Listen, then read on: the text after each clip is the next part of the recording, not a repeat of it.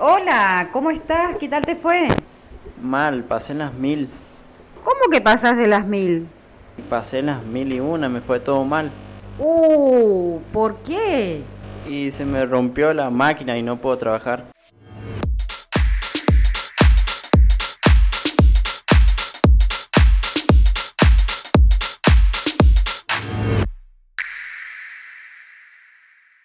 ¿Sabías que el- Las Mil y Una se trata de un cuento?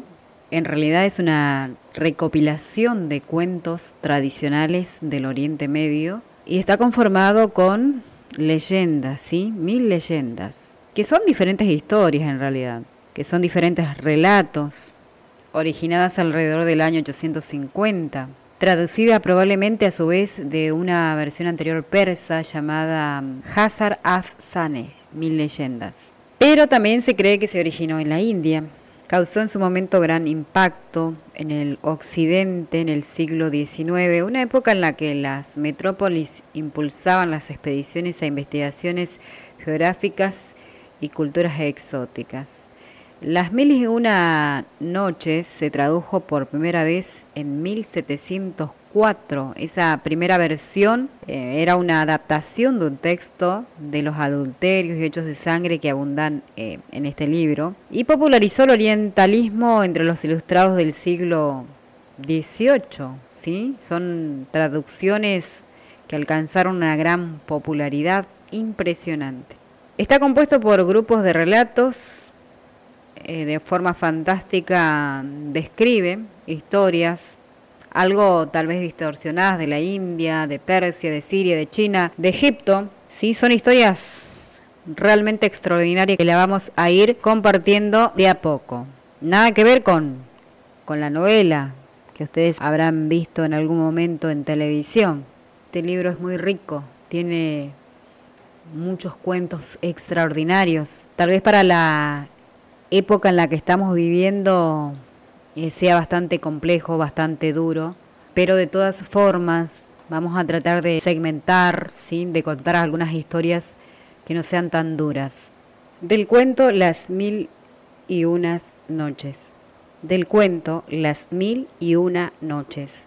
De cómo Yerazade evitó que el rey le cortara la cabeza.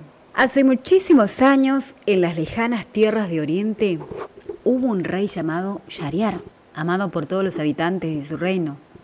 Sucedió, sin embargo, que un día, habiendo salido de cacería, regresó a su palacio antes de lo previsto y encontró a su esposa apasionadamente abrazada con uno de sus jóvenes esclavos. ¡Ay! sollozó el rey. Siento en mi corazón un fuego que quema. Inmediatamente ordenó que su esposa y el esclavo fueran degollados. La muerte de su esposa infiel no calmó el fuego que inundaba el corazón del rey. Su rostro iba perdiendo el color de la vida y se alimentaba apenas. Ya lo dijo el poeta. Amigo, no te fíes de la mujer, ríete de sus promesas. No te confíes, amigo. Es inútil y nunca digas, si me enamoro, evitaré las locuras de los enamorados. No lo digas. Sería verdaderamente un prodigio ver salir a un hombre sano y salvo de la seducción de las mujeres. Convocó entonces el rey a su visir y le mandó que cada día hiciera venir a su palacio a una joven doncella del reino. El rey la desposaba, pero con la primera luz del amanecer recordaba la infidelidad de su esposa y una nube de tristeza le velaba el rostro. Entonces hacía decapitar a las doncellas, ardiendo de odio hacia todas las mujeres. Transcurrieron así los años sin que Shariar encontrara paz ni reposo, mientras en el reino todas las familias vivían sumidas en el horror y huyendo para evitar la muerte de sus hijas.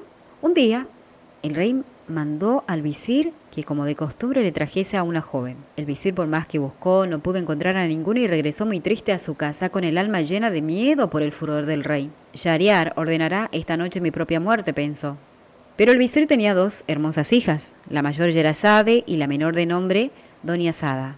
Yerazade era una joven de delicadeza exquisita. Contaban en la ciudad que había leído innumerables libros y conocía las crónicas y las leyendas de los reyes antiguos y las historias de épocas remotas.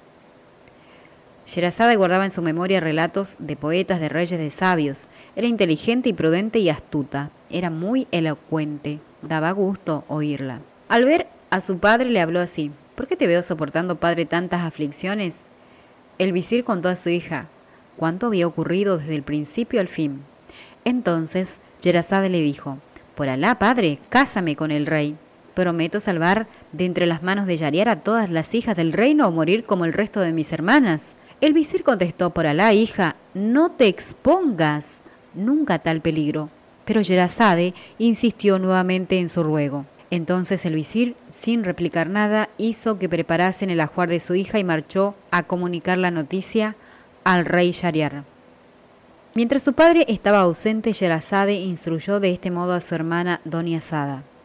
Te mandaré a llamar cuando esté en el palacio. En cuanto llegues y veas que el rey ha terminado de hablar conmigo, me dirás, hermana, cuenta alguna historia maravillosa que nos haga pasar la noche.